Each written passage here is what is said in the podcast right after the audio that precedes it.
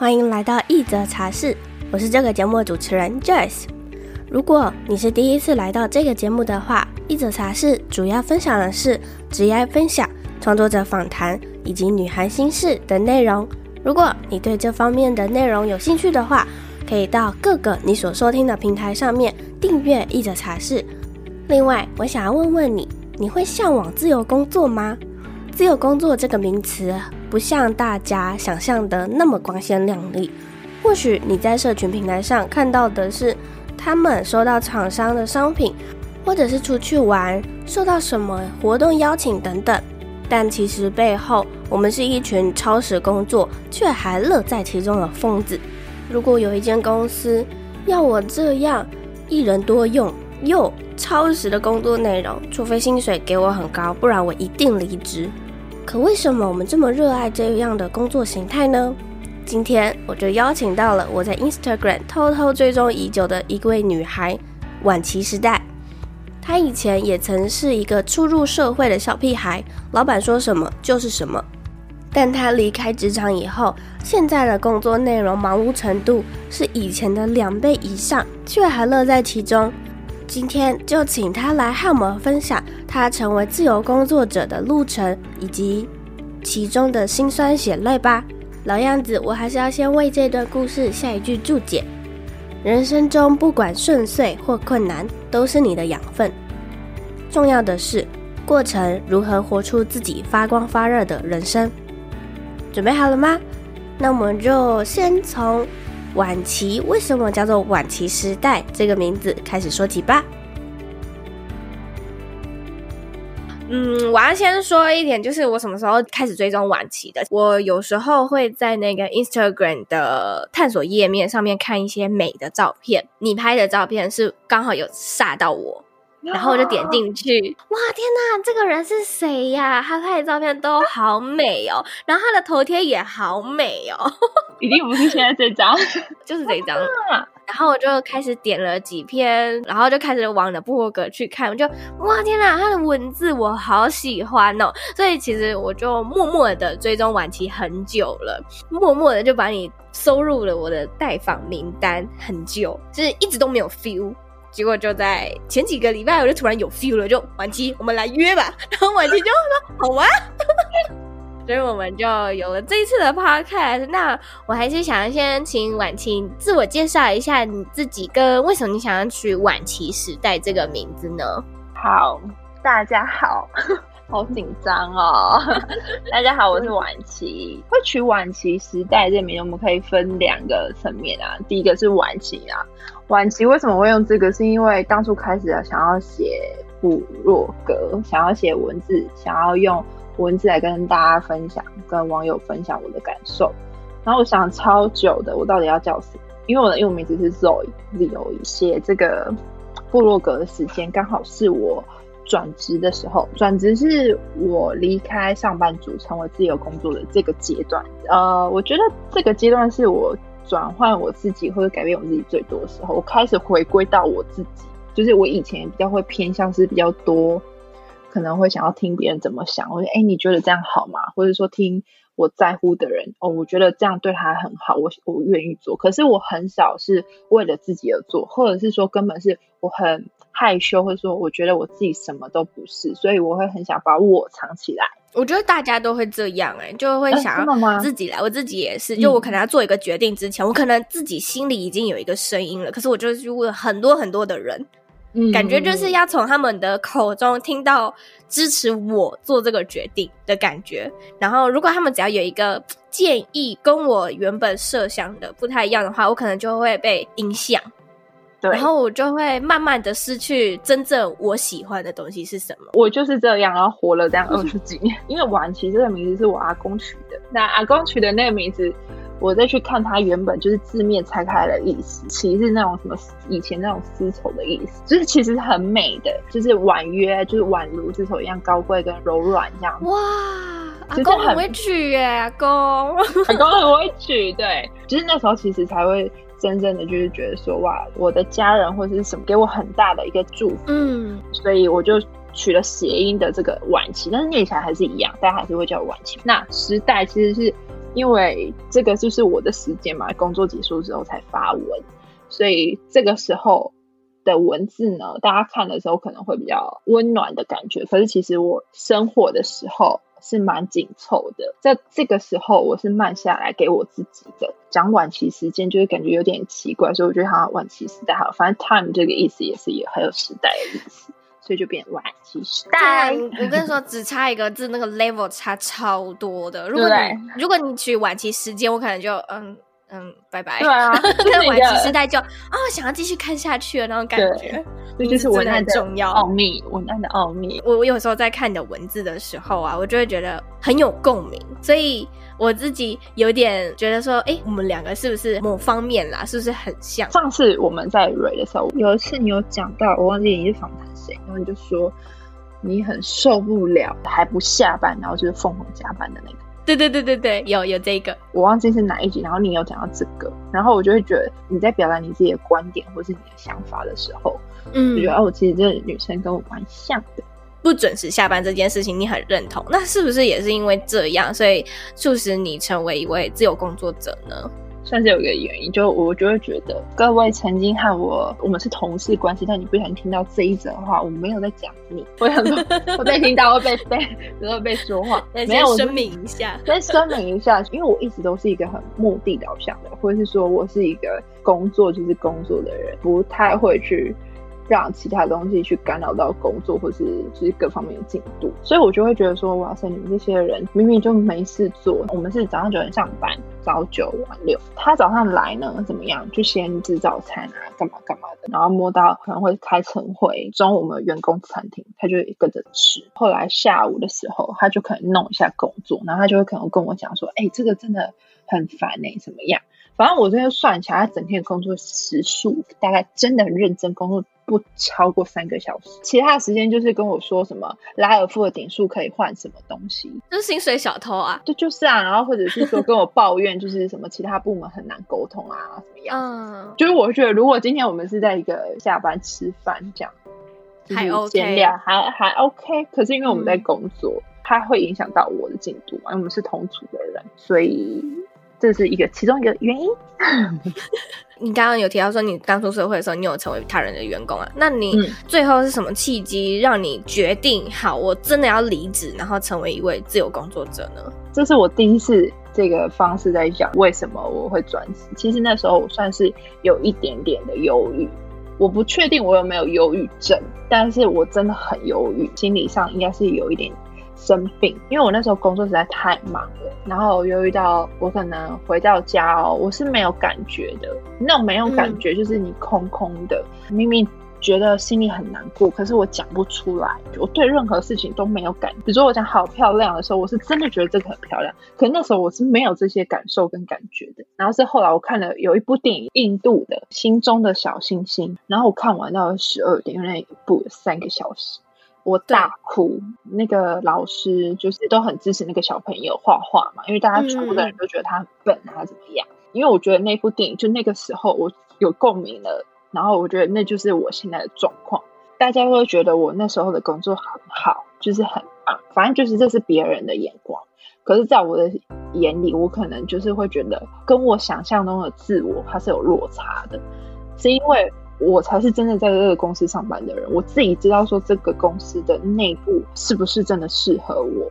嗯，为什么要工作？这个有很多个答案，其中一个是你可以在工作里面找到你的价值，或者说你知道你的价值在哪里。一旦你知道，或者说这个就是换算成你有成就感，或是你知道你为了什么而工作的话，其实你很快乐，就算你很劳累。我现在的忙碌程度，大概是我那时候在那个公司在双倍吧。可是你不累，心里不会累，就是心累时才是最累的。因为你只要心累，你就什么都不想做，真的就会觉得很有压力。你像我昨天十二点多嘛，然后我还在写写分镜和事长，然后今天早上六点起床，然后一直到现在，我不会累。以前我如果在那个公司，你要我这样子做工作，我一定会觉得很累，因为除了你。动脑啊，工作这些肢体生理的累之外，还有你就是你自己，你还要负担另外一个就是心理的累。对，真的。所以就是因为你那时候心很累，又加上你有提到说你从小就想做自由工作者。对，觉得我第一份工作的时候，我还是小屁孩的时候，他就说你职涯目标是什么？我说我想要尽情做自己喜欢的事情。然后他就说，那什么是你喜欢的事情？嗯，我不知道。他说对吧？你不知道什么是你喜欢又可以赚钱的事情。所以我后来为什么会一直换工作，是因为我好像讲不出来，因为我们都在看嘛，因为刚出社会，你也只是看人家、听人家到处对啊比较好。可是你真的喜欢吗？或者说你真的适合？好了，我觉得适合跟喜欢又是另外一件事情。适合跟喜欢，你怎么知道？他给我的建议是说，你应该是用能力取向，就是比如说你现在想要完成什么样的能力，同时你觉得你缺少什么能力，你想要什么样的体验。你就要去做，嗯、所以我前面换了很多的工作，也是因为这样。当初我自己有设定好，比如说我进这间公司是为了什么？当然，我也很幸运碰到一些很有眼光的主管，就选择了我，所以我才有办法这样这么顺利。我其实那时候为什么还有低潮，是因为我觉得哇，我在这个世界上我找不到我任何的利基点，因为我觉得这个也不是，天哪，这个也不是，那个也不是，这个也不是，那我怎么办？我到底是谁？我是不是真的是一个很烂的人？我没有用，所以你看那时候超低潮的。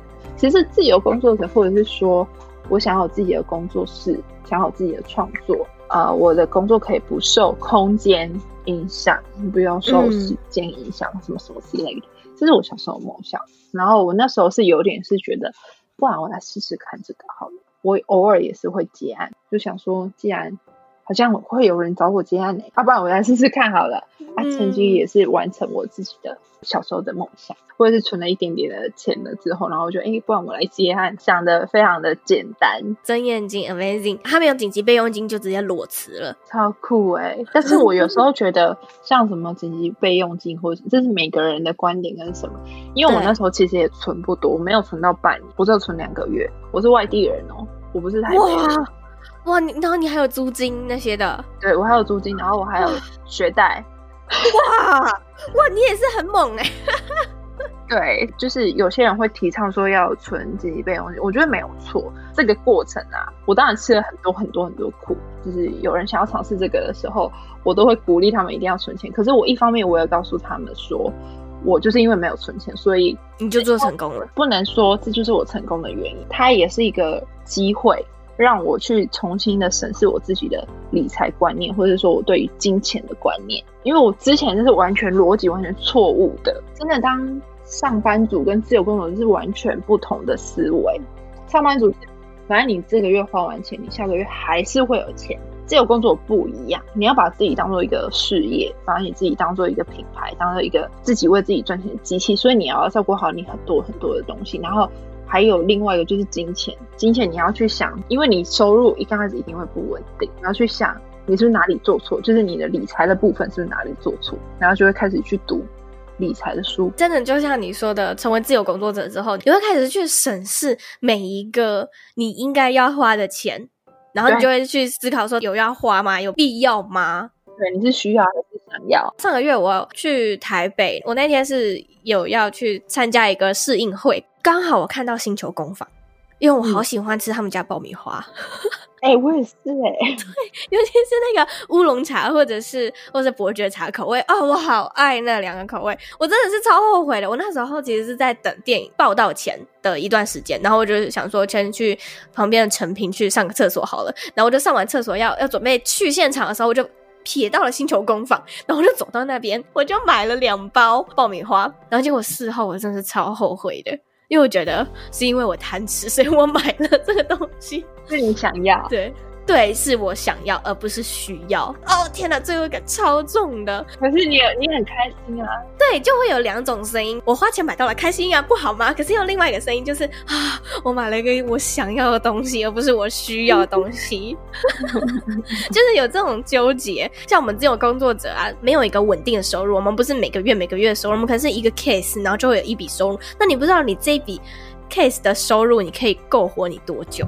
对，而且请款厂商请款两个月的那种也有，半年的也有。真的就是每一笔钱都要去思考，说这个是需要还是想要。我跟你说，我现在每天都在祈祷，希望请星球工坊找我做夜配，希望星球工坊找我做业配。所以你是透过这一集，然后再跟他们 再没有没有。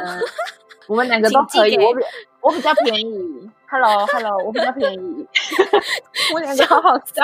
那我就想要问你说，你开始成为自由工作者之后，你从一个员工到自由工作者的这个心态转变，你是如何调试的呢？就像你刚刚说的，那个思维是完全不一样的。你要瞬间变成有点像是自己就是自己老板的那种思维了。那你这样的心态，你是怎么去调试的呢？碰到一些挫折，然后碰到挫折之后，我觉得有一点是因为自由工作者或者说独立的工作者，好自己接案的。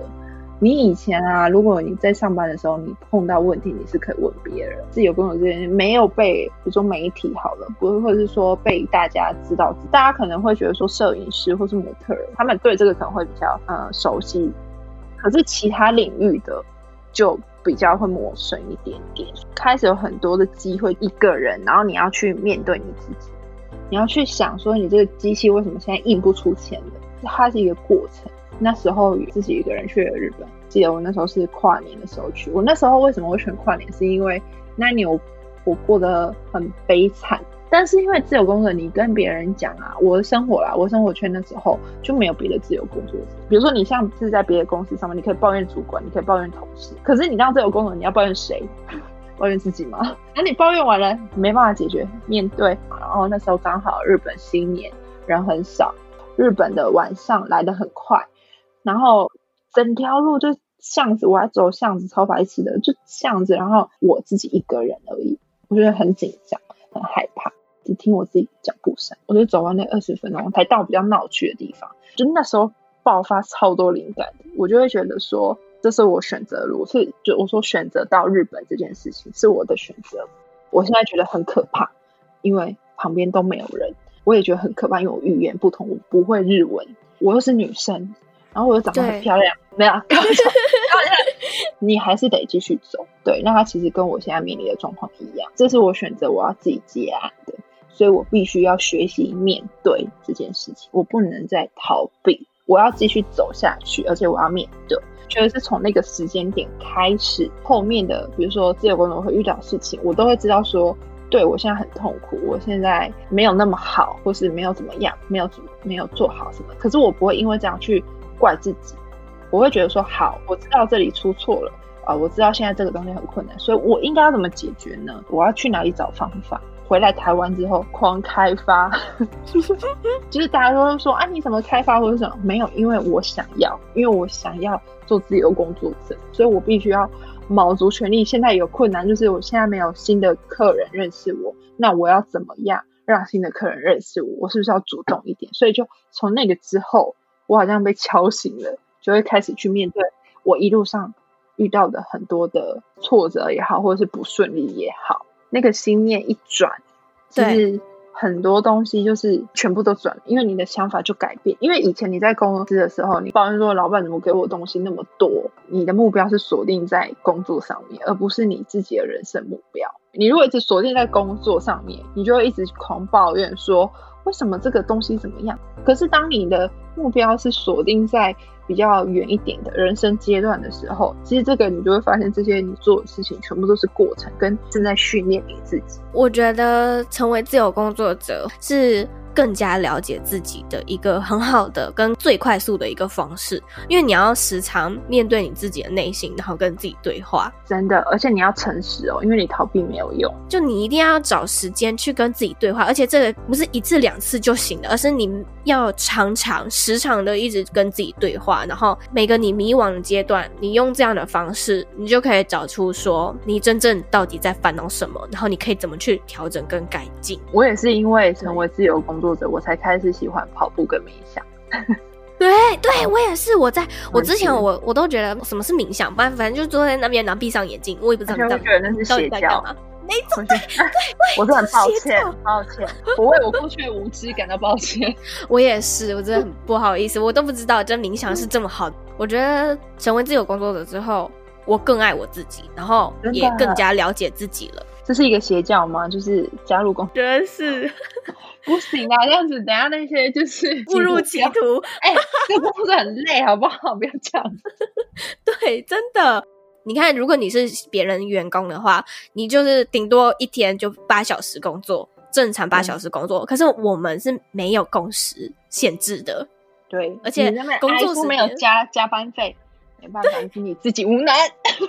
没，然后再来就是你的你的工作时间是非常零碎跟琐碎，有时候你边走路，你就要边回讯息了，你这也是在工作啊。或者是你就是在看剧的时候，然后讯息就来了，你要跳起来，马上按暂停，跳起来回讯息耶。我那时候还有想到，就是脑中突然出现一句话，是说你现在每一口呼吸都是你生存的成本。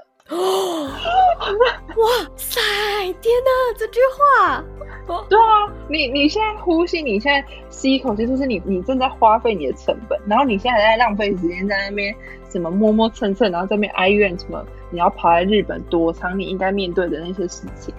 因为我那时候脑袋是闪过这个，我后来就哦，很珍惜每一天，我觉得每一天都很棒。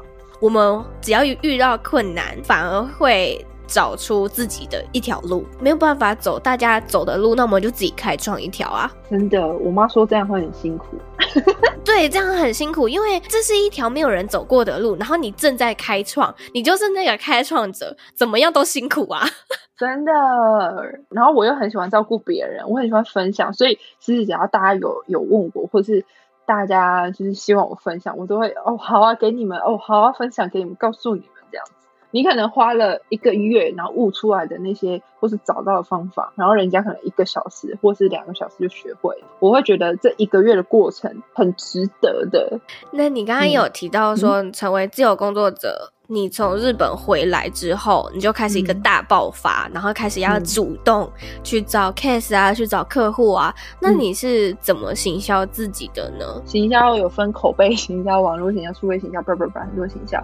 我觉得在我身上比较适用的是口碑，嗯、就是在 Instagram 或是在社群上面打的那些，多多少少我觉得还是有。当你一开始分享的时候，这个就是我核心理念嘛。可是我觉得分享并不是你给东西出去，其实你后你你收到的会是最多，你才是最丰沛的人。当初我在写这东西的时候，其实我也不知道我在行销我自己，就我就是想做我记录我这些，我今天遇到客户怎么样怎么样啊，我今天要看到什么事情怎么样怎么样。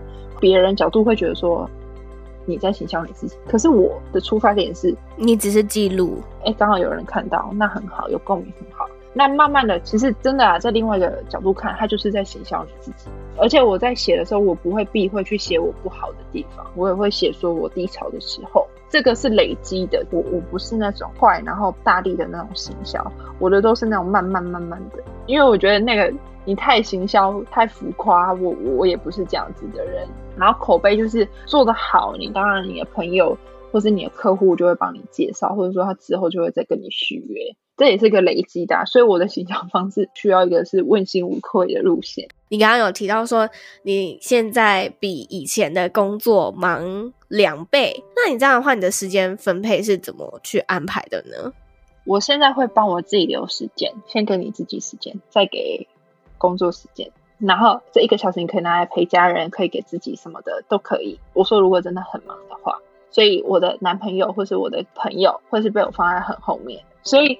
你说时间管理，呃，我觉得有三个，我会先去想什么是最重要的，再来就是什么是有影响力的，到哪里，然后再来就是保留少一点成分，就是我想要做的工作，就是我不太会有说什么很自私的那种时间管理。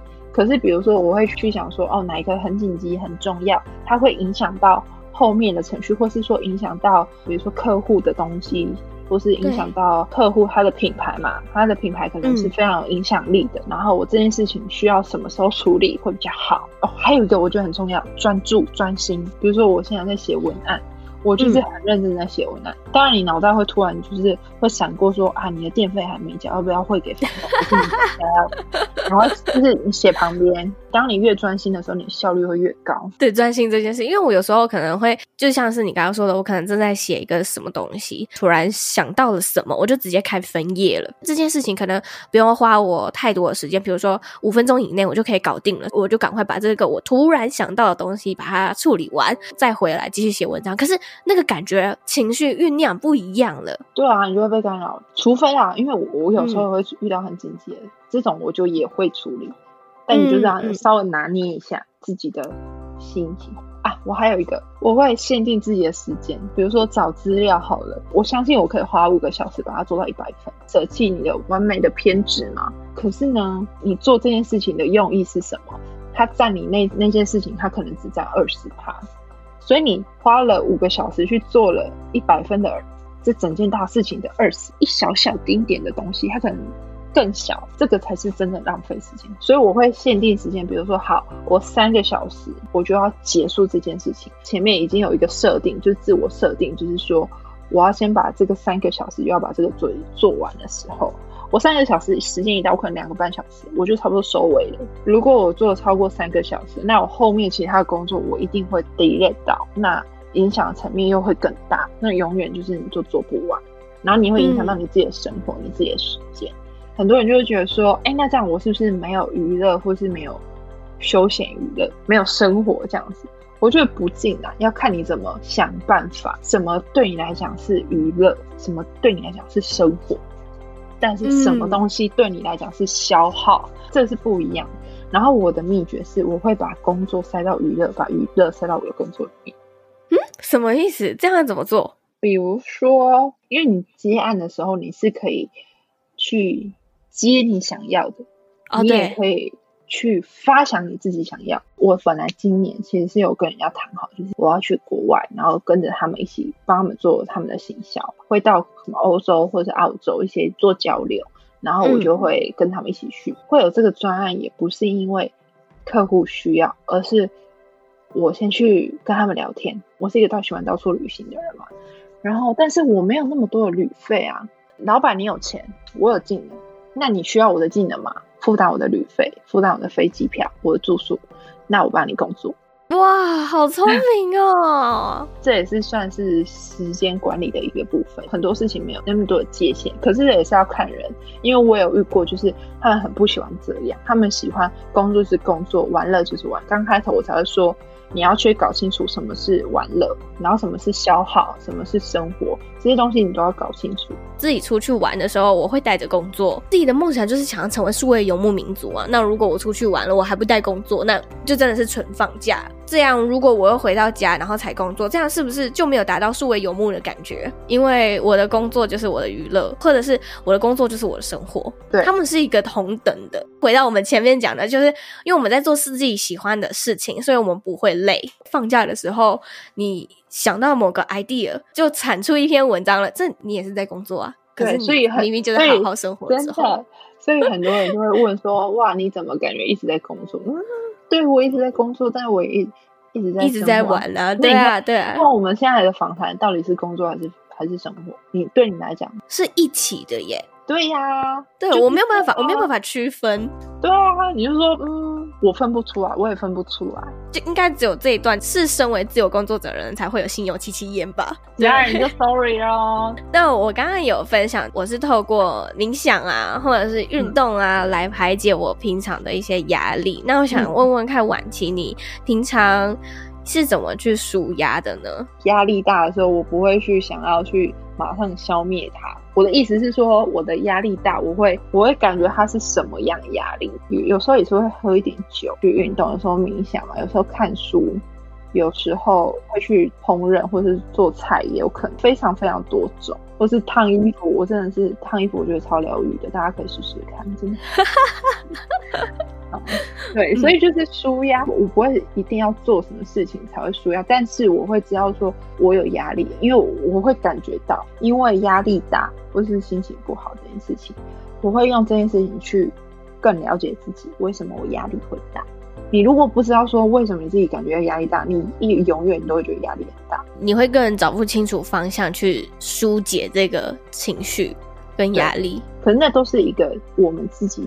跟我们自己的一个警讯啊、呃，认知情绪是永远是跑在最前面的。当你情绪你都以不要伤害别人的方式释放了之后，你再去想为什么你有这个情绪，你再去想背后的原因，他才有办法根深蒂固去解决你这件事。其他就会是治标不治本，对啊，你就是每天一直喝酒就好啦，对 不对？不要逃避，真的哎，我觉得真的超超级重要，很难呢，你要面对你自己哎，真的很难。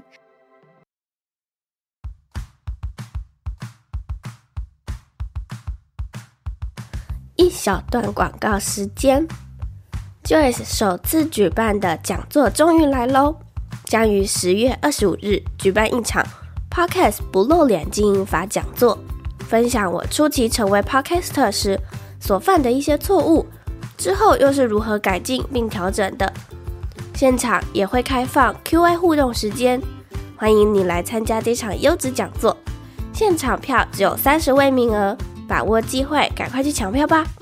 另外还有一场是和 Vivi 设计小脑合办的，用 Instagram 翻玩创意。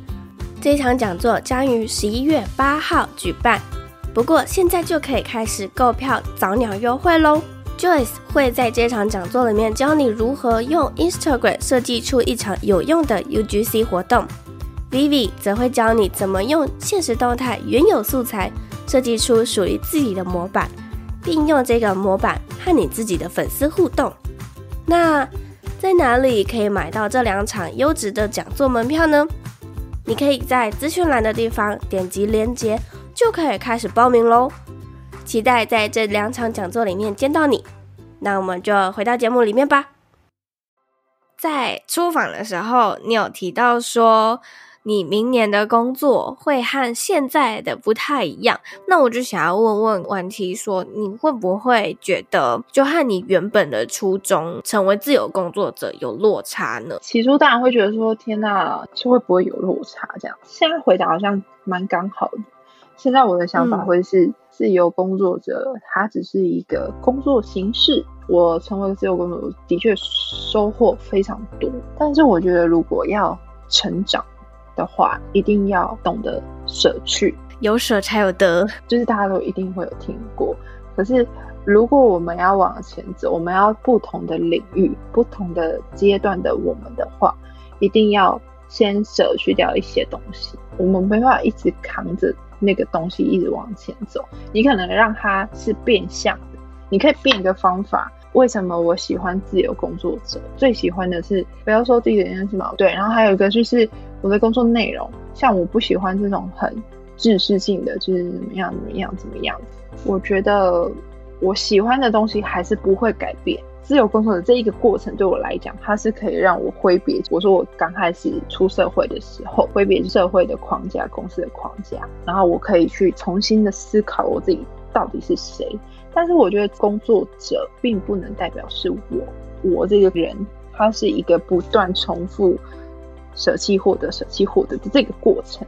你你可以想象，比如说我成为自由工作者，是我生命中的某一个点，我可能以后还是会。嗯就是因为有这些点存在，我才会变成晚期时代嘛。所以你说会不会觉得嗯有落差，或是会觉得很难过？我觉得我的目标我还是在，我只是用了不同的方式，然后不同的形式这样。对，不同的形式。然后我觉得我接下来那个不会不好，舍去掉了这个自由工作者。目前阶段我的能力只能这样的话，可是我它可以帮助我跳到下一个东西，但是我可以成长啊，我可以往上。所以，他在我整个的人生看起来，我其实是在前进。我好像就是这样，我是一个很目的性导向的人，我是目的性很强的人，所以我知道我的目的在哪里。所以，这个东西对我来讲都是过程。我也觉得啊，好可惜，不再是自由工作者了这样，而是以长远来看，说这些工作经验，然后这些机会也好，或者是未来的工作，都会是你的养分。像我现在。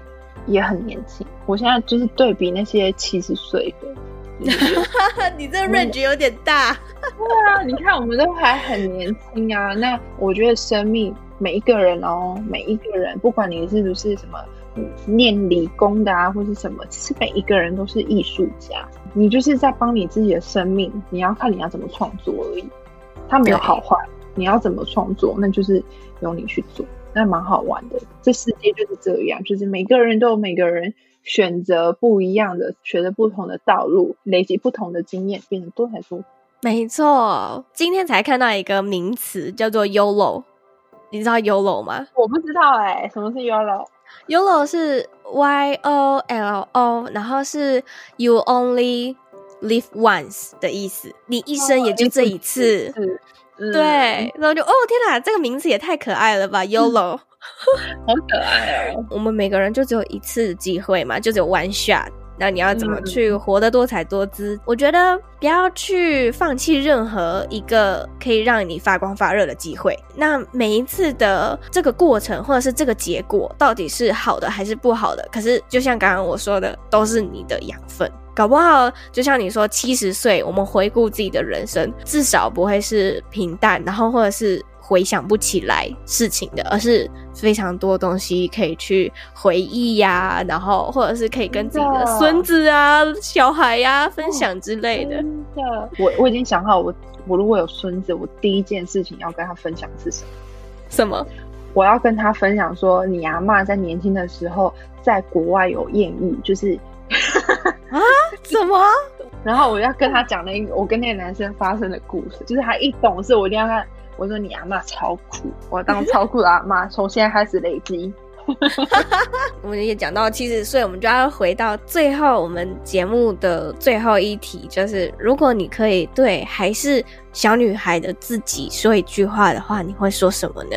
你很漂亮。我真的好不要脸哦，谢谢大家。没有，我觉得很没有自信。所以你说，如果是对女孩讲话的话。我会跟他讲说，就是你真的很漂亮，但是你需要多一点的时间去看这世界，你需要给自己很多很多的机会。我觉得每一个女生真的都很漂亮，我的世界里面是这样。可是我觉得很多人会用别人的眼光去定义自己的美，好像就是大家说什么那样就是漂亮，那样就是好，之后你会感到无助。就像我那时候低潮的时候，其实都是因为。我们要走出去看这个世界，去看其他不同的世界，所以你就会觉得说你自己在你这个圈圈里面好像很烂。但是呢，你这个圈圈不过也最多五百个人好了。可是这世界上有多少个人？韩国外有多少个人要走出去？然后你真的很漂亮，好棒哦！我起鸡皮疙瘩了。嗯，超漂亮！我现在都这样，超漂亮。我觉得这就是我喜欢晚期的原因，就是她很真实的做自己，然后真的就是一个很漂亮的女生。那如果有人想要看你到底有多漂亮的话，可以在哪里找到你呢？可以到 IG，IG，IG IG 是我最常出没的地方。嗯、然后你们可以先按英文字母，然后先第一个打 W A N C H I 的 S。婉琪，对，或是打晚期，就是那个晚期，也可以找到我。好，那最后还是很谢谢晚期这一次来一者茶室，和我们分享这么多。我也期待就是大家就是听完这一集之后，可以到 Joyce 的那个贴文也好，或者什么的，就是在 Joyce 的贴文下面，然后留下你听完这一集的一些想法，然后我、嗯、我可能就会偷看大家。就偷看大家的留言，对婉晴的评价如何？不要来我这边害羞，太直接。你们要你们要就是觉得说，哎、欸，他其实也长得还好。哎、欸，拜托去 Joyce 那边，不要来我这边。笑死！对，好，那我们最后就跟观众说一声拜拜喽，拜拜，拜拜。听完今天的故事，我想要帮你做一点重点整理。其实啊，我在录这一集的总结与开头的时候，正在发烧。最近的天气忽冷忽热的，你们一定要保重好身体，知道吗？我等等就要去看医生了。晚期他也有提到，我们人生一定都会遇到一些不顺遂、低潮的时候。不论这一个低潮有没有影响到你的身体，都应该要先去了解这一个的情绪或者是压力来源是出自于哪里。这也是我成为自由工作者之后非常大的一个感悟。我发现比以前更加了解自己，更加知道自己的想法，以及为什么我的身体出了这个状况，还有我工作的状态为什么会变成这样。虽然我们在 Podcast 里面分享的是可以利用冥想还有运动的方式，更加了解自己的内心想法，但其实也有很多其他的方式。如果你想要利用书写下来，或者是录影片、录只有自己才能听的 podcast，这也 OK。只要这个行为能够让你找到更多你内心深处的想法，或者是找到调整的方向，这都非常的有帮助。再来，晚琪也有提到，自由工作虽然我们做的是自己热爱的事，但其实这比正职工作还要累人，压力也非常的多。因为你就像是这一间公司的老板，你需要帮自己去开发客户，思考为什么这个月你没有办法发薪水给自己，你需要主动的去联系更多更多的人，或认识更多更多的人脉。婉琪也有提到，你就把自己想象成是一台印钞票的机器，为什么你这个月没有办法再印出钞票了呢？是你工作上面与案主上的态度吗？还是你的工作进度、你的工作状态，这时又要再回归到最前面我们讲到的了解自己，重新了解自己到底发生了什么事，并且进行调整。里面我也很喜欢婉琪分享的一句话是：你现在所每吸的一口气都是你的生存成本，不要再逃避那些你应该要面对的事情吧。这句话真的是一语点醒我自己。在录制的时候，其实那一阵子我的状态不是很好，但听完婉琪的这番话，我真的觉得自己应该要再振作起来。于是我开始找了各种收入来源，让自己不会有印不出钞票的情况发生。最后，婉琪说她很想要看看你们的留言，所以如果你喜欢这一集的话，欢迎你可以帮我们到 Apple Podcast 或者是 First Story 上面帮我们打星评分，并且留言，或者你也可以直接截图这一集分享到 Instagram 现实动态上，打上你的想法，或者是你也可以在这一集的 IG 贴文下方留言。婉琪说她也会偷偷来看大家的想法，我会超感谢你的。如果你想要用行动支持我的话，欢迎可以在下方资讯栏的地方点击赞助链接支持我，可以在这里每周三持续为你讲一则好故事。那我们就下一周三再见喽，拜拜。